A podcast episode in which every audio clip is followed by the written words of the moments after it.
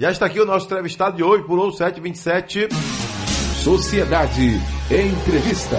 Deputado João Roma, hoje presencial aqui, para que a gente possa fazer um balanço aí de suas ações e também do Legislativo Nacional, a nível nacional 2020. João Roma, bom dia, como vai? Bom dia, Adelson Carvalho, bom dia a todos os queridos ouvintes da Rádio Sociedade. É uma satisfação muito grande para mim poder estar presencialmente participando dessa entrevista com você. Um, um momento que virou um hábito, não, é? não só para mim, mas para muitos ouvintes. Tenho recebido um recall muito grande quando se anda por toda a Bahia, Adelson muitos recados que me mandam para você, o carinho que as pessoas têm por você, pelo papel que você exerce como comunicador, como agente da cidadania na nossa Bahia. E é muito importante essa conexão né, entre as pessoas que estão atuando no legislativo, que eh, no caso lá em Brasília tenho atuado para defender o povo baiano, então, fazer essa conexão nesse dia a dia é fundamental. Isso nos aproxima da realidade do nosso povo, isso cada vez fortalece mais a nossa democracia. Às 7 horas mais 28 minutos, ouvinte Sociedade, né? Nem tudo está perdido, né, João Roma? E qual é a avaliação que você pode fazer de 2020, né? Já que nós tivemos aí um ano né, bem diferente, atípico, né? Em outras épocas, nesse período agora de dezembro, já há uma movimentação muito grande, né? a alegria dominando os lares né? para a festa de fim de ano, do Natal, o Réveillon. E esse ano uma coisa mais esquisita, né? mais diferente.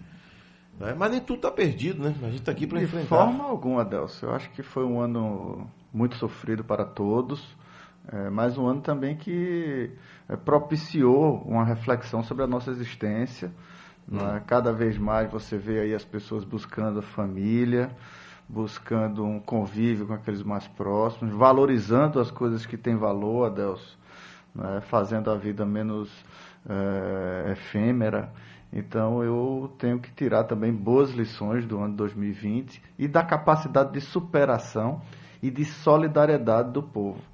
Não é óbvio que nesse meio existem também muitas decepções, é? sempre há alguma tristeza quando se vê algumas reações da população da forma real, mas de uma maneira geral você encontra superação, solidariedade, muitos exemplos positivos e muitas vezes, né, por que não dizer, até um, um avanço né, é, na percepção do nosso dia a dia, né, nas coisas que nós realmente, realmente devemos dar valor. Então, acho que o ano de 2020 é um ano de muitos exemplos, né, um ano de muita superação, que mostra que nossa sociedade né, tem capacidade, sim, para avançar, tem capacidade para superar seus limites. Ô, oh, deputado, é o seu segundo ano lá em Brasília sendo fechado, né? 2018 foi a eleição, 2019 primeiro ano, a posse primeiro ano, 2020 segundo ano, né? muita coisa diferente de 2019 ou mesmo com pandemia houve também momentos muito bons e que podem estão aí para comemoração? Olha, é, no parlamento propriamente dito, Adelson, eu acho que houve um avanço significativo nesse período de pandemia. Primeiro, hum. você percebe que o legislativo deu respostas à sociedade. No meio a tudo isso, não é, com toda aquela confusão, as incertezas que ocorreram com a chegada da pandemia, né, do Covid-19. Você viu um parlamento brasileiro muito ágil, que prontamente já passou a, a funcionar de modo remoto é? e com grande produtividade, inclusive né, com matérias que foram essenciais para o povo brasileiro superar né, toda essa dificuldade. Primeiro, você lembra muito bem, foi a votação do orçamento de guerra, né, que imediatamente foi foi encampado pela Câmara e pelo Senado e sem esse orçamento aprovado teríamos dificuldade para a utilização de ações do governo federal. Na sequência, eh, o parlamento entrou em campo e não apenas aprovou, como fez ajustes em relação eh, ao benefício para a população, né, o auxílio é, que chegou a, a muitos brasileiros. o auxílio de 600 reais, que em alguns casos passou até a ser de 1.800 reais, quando se tratava de família com mãe solteira. E tudo isso é, foi fundamental para que muitas pessoas conseguissem atravessar essa barra. Não foi fácil para ninguém, né, mas através dessas ações que foram fundamentais à reunião do parlamento, tudo isso se viabilizou e graças a essas. A, a essas ferramentas, nós podemos, na verdade, avançar enquanto sociedade, minimizando efeitos, né, eh, problemas de outras ordens, como também na área de saúde. É, você tem contato com muitos prefeitos, os prefeitos são testemunhas da quantidade de recursos que chegou para ações na área de saúde, para que de alguma maneira pudesse minimizar a, a, os transtornos disso para a população, já que houve um, um, desaquecimento do comércio, já que houve dificuldade de, de logística até das pessoas de uma maneira geral, teve que se adaptar a uma série de coisas. Então isso afetou a vida de todos, mas eu acho que o legislativo brasileiro deu um exemplo, né, mostrou que, que tem um papel em sintonia com a população e conseguiu, na verdade, também atuar nesse protagonismo. Em particular, Uh, mesmo durante a pandemia, você lembra que eu uh, mantive a frequência de ir a Brasília e consegui inclusive ocupar alguns espaços, tive a satisfação de poder presidir algumas sessões, uma vez que estava funcionando Brasília com uma quantidade menor de parlamentares. Aumentou agora? Pouco. Pouco, né? Pouco. Por quê? Porque ainda funciona de maneira remota. Então, de a fato. A estrutura que foi montada. A né? estrutura está funcionando. Então, é, é, não precisa se colocar certas, certas questiúnculas, mas também abre espaço para parlamentares que, uma vez em Brasília, podem ali tomar um protagonismo, né, se dispondo né, a, a, enfrentar determinadas questões, a, a, a, encampar certas matérias. Teve a questão da, da, da comissão das startups, que está em pleno vapor, que recebeu agora um projeto do governo federal e compilando esse projeto nós poderemos é, o quanto antes avançar é, com a legislação que seja importante né, para viabilizar inclusive novos negócios, ocupação para a nossa população, novos empregos. Então, acho que ao tempo que você abre espaço para esse protagonismo por aqueles que estão lá, isso também uh, facilita alguns, inclusive muitos em grupo de risco, que não estão lá, mas podem estar participando efetivamente com votação nominal, né, acompanhando matéria, discutindo né, à distância. Então, o, o, parlamento deu um grande exemplo nessa pandemia né, de capacidade de resposta e de sintonia com a nossa sociedade. Às 7h35 na Bahia, ô deputado, tem a questão aí também, né, das eleições, né? Um ano com pandemia e caiu, se fosse, por exemplo, em 2019, a gente não tem eleição em ano ímpar, né? Se fosse 2021 também não tem, não tem eleição, porque é um ano ímpar, mas caiu justamente em 2020. E há uma, uma polêmica muito grande, essa polêmica não terminou até hoje. Olha, não era para ter eleição, por outro lado, a Justiça Eleitoral também entendia que se não tem eleição, vai dar mais dois anos de mandato para cada vereador, para cada prefeito, né? Prefeito que já estava aí, já Alguns fora praticamente. até no, no oitavo ano Alguns, da sua gestão. É, que foram reeleitos, ficariam dez anos. É. Né? Vereadores que sequer conseguiriam reeleição ganhariam um bônus de dois anos mais de mandato? Pois é, Adelson. Então são duas questões complexas. Primeiro, obviamente, né, é, não só a eleição, como a eleição que mais movimenta, né, porque a eleição com a maior quantidade de candidatos. Né. Em Salvador foram mais de mil candidatos a vereador. Né? Então, foi... Eleição de vereador é eleição. Eleição de vereador é uma eleição muito intensa, né? Em toda a rua, toda esquina tem um é. candidato a vereador que, que é do local. Então, ela ativa muito essas pessoas. Então, até a classe política teve também que se reinventar. Não é?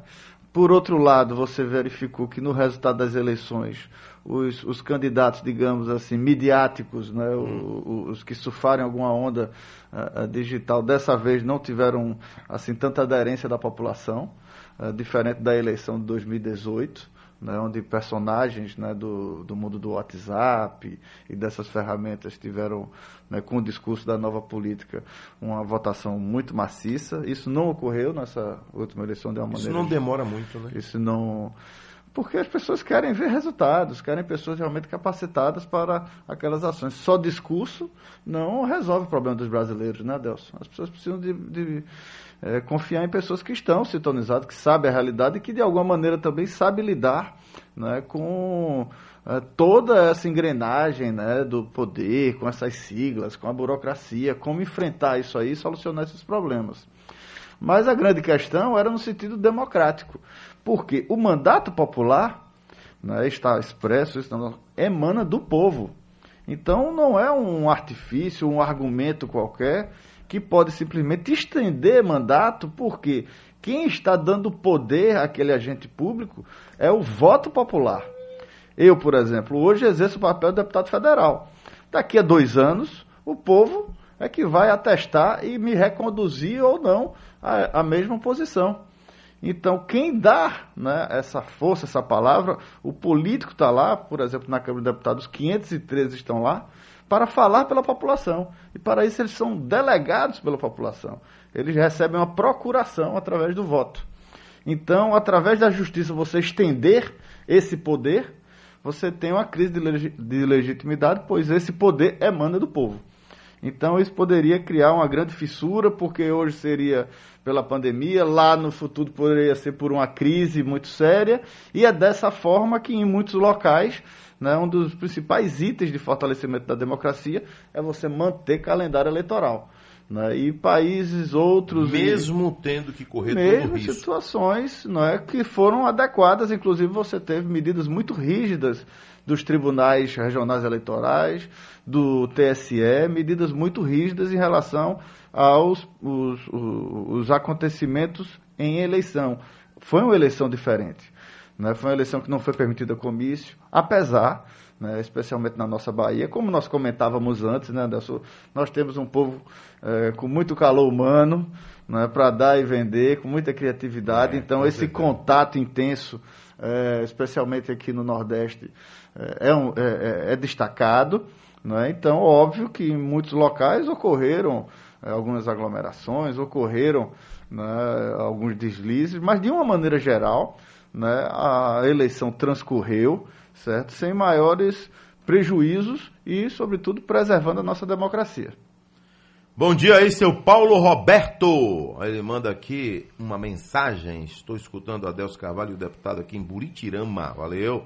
Buritirama, lá perto de, de Barra. Um abraço, Barra, Buritirama, oeste da Bahia. Bom dia, Adelso Carvalho. Ele pergunta ao entrevistado como ele analisa o caso aí do prefeito que deu uma surra lá no interior da Bahia, nos manifestantes que estavam na porta dele.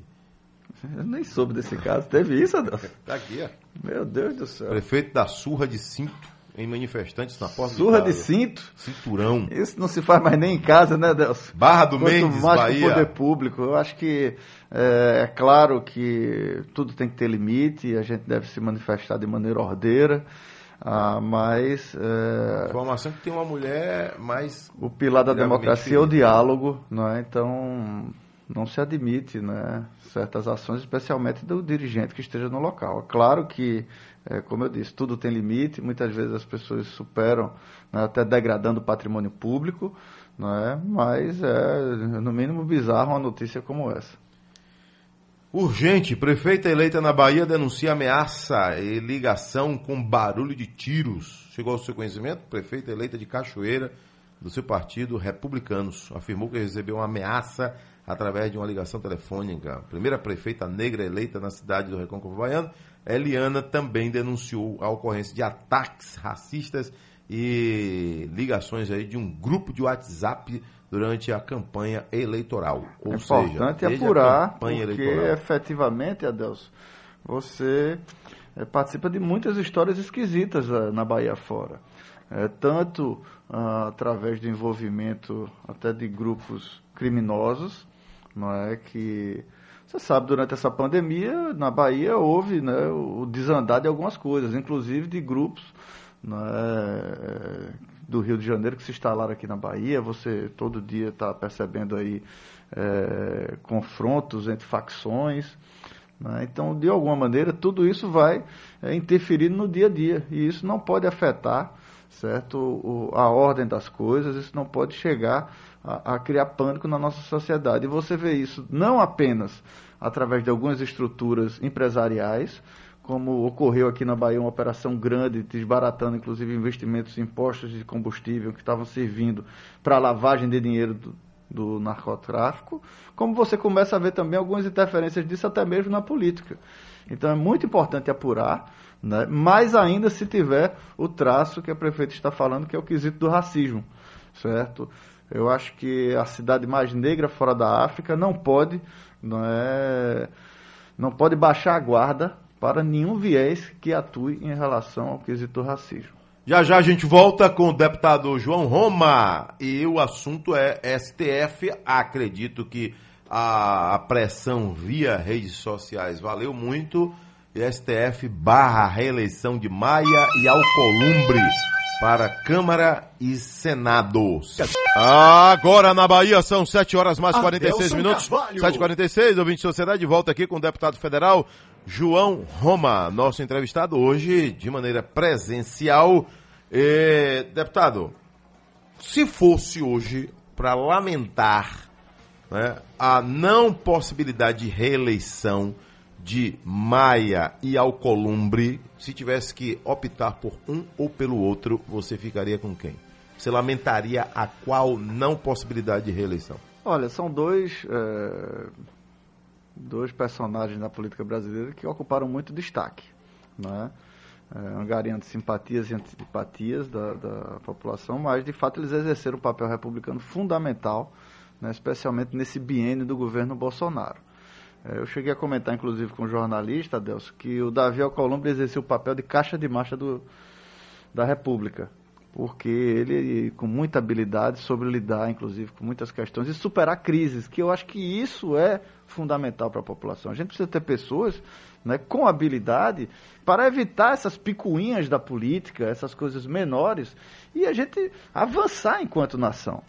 Então, Alcolumbre, de fato, eu acho que ele, é, ele avança nisso aí de uma maneira muito fortalecido, não é? E e dentro disso tudo, não é, é, é um nome que hoje contribui de forma muito saudável para, para as instituições. Rodrigo Maia né, exerceu, como eu disse, um grande papel.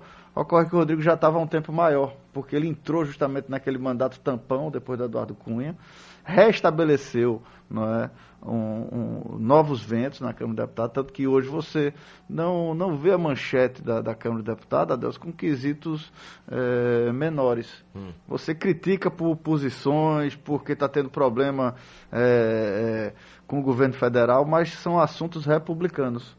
Antigamente você tinha a Câmara de Deputados talvez em outras páginas, certo? Que nas páginas da política. E isso, querendo ou não, foi muito. Mas cansou?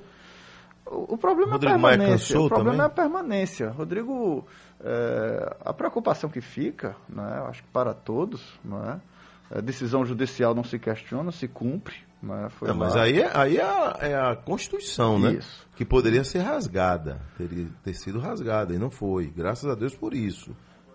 Tem uma decisão que foi decantada agora no Supremo Tribunal Federal. Então isso impede certo, a eleição na mesma legislatura. No caso de Rodrigo Maia, ele já está completando aí cinco anos como presidente da Câmara, porque ele pegou um mandato tampão de Eduardo Cunha. Isso, naturalmente, numa casa em efervescência como a Câmara de Deputados, gera, na verdade, é, é, situações onde se pede realmente é, é movimentações. Mas o papel que tanto o Rodrigo quanto o Davi exercem hoje na República são fundamentais. Né? Mesmo na área econômica, você vê é que são políticos que hoje já têm uma envergadura, inclusive, para não baixar a cabeça para certas decisões, para tentar construir alternativas. Na área da economia, né, os comentários de Rodrigo sempre foram muito pertinentes, até enfrentando muitas vezes o ministro Paulo Guedes em, em questões né, cruciais, como é o caso da reforma tributária. Né. O Rodrigo foi fundamental na aprovação da reforma da Previdência, né, ele que conseguiu costurar isso tudo. E Davi né, exerce esse papel né, de um grande pacificador, de uma figura que tem contribuído demais para a harmonia entre os poderes. Então, eu acho que isso é saudável, isso traz benefício ao povo brasileiro. Agora, trabalhar para que a, a próxima mesa diretora na Câmara e no Senado. Aí fortalece o nome de quem em cada casa? Olha, no, na Câmara dos Deputados, eh, dois nomes se destacam hoje, que é o de Arthur Lira, que é o líder do Centrão, e o do presidente do meu partido, deputado Marcos Pereira. Deputado Marcos Pereira, presidente do Republicanos, é hoje o vice-presidente do Congresso Nacional, uh, aspira a ser candidato a presidente da Câmara.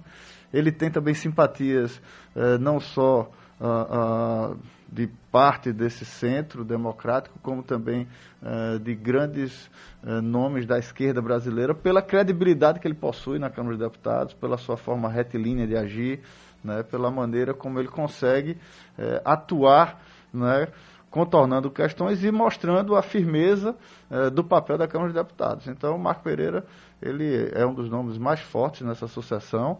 Né? Eu até torço por ele, Adelson. Eu quero que eh, ele ocupe um, um, papel maior, especialmente por sua postura, pela sua forma Mas não seria candidato do Planalto?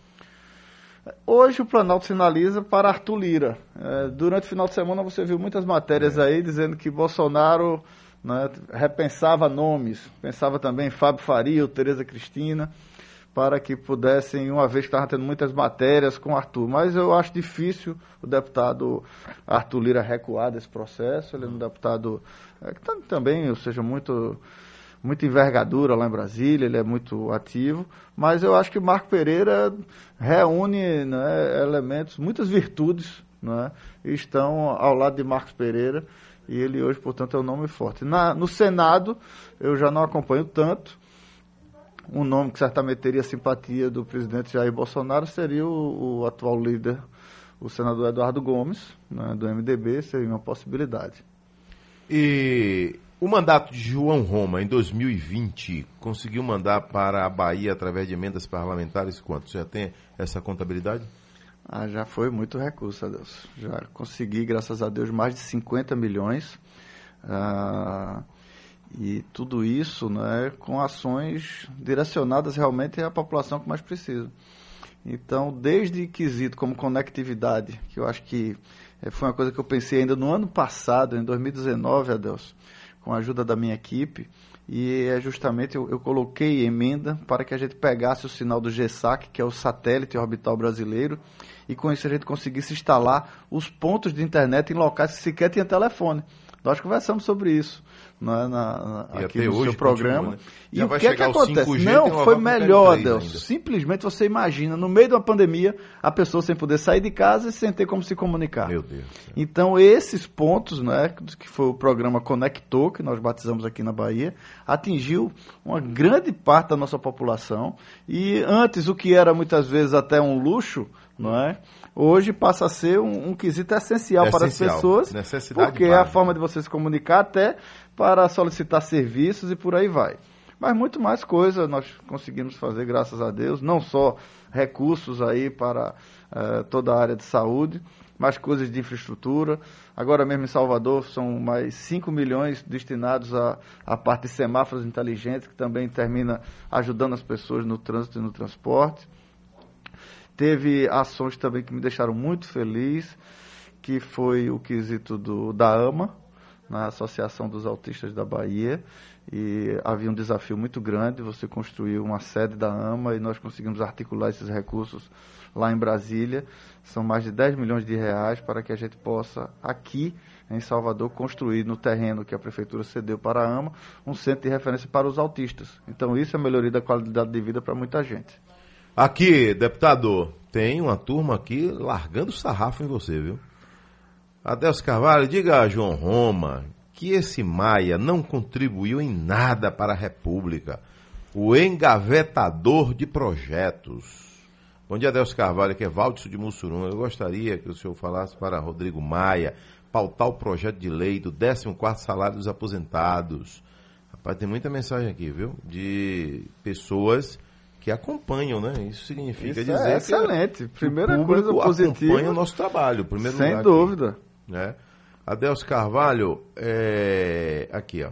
Você pode acompanhar aqui. Se tem algum movimento relacionado à votação da prisão em segunda instância, seu André de Lauro de Freitas quer saber? Aí vai ficar para 21, né? Ah, sem dúvida. Agora você tem poucas matérias, você ainda não votou o orçamento esse ano, justamente por esse impasse envolvendo a Associação da Câmara de Deputados entre Arthur Lira, quem ia ser o presidente da comissão era o deputado Elmar Nascimento aqui na Bahia. É, um impasse foi formado e ainda não se votou o orçamento do ano de 2021, que é uma peça fundamental, Adelson. Esse orçamento deve ser votado na próxima semana, dia 16 de dezembro. Adelson Carvalho, pergunte a João Roma se ele está de brincadeira. Que papel Maia e Alcolumbre desempenham, rapaz? Vários projetos engavetados lá nas mãos desses incompetentes, mas tem quem defenda.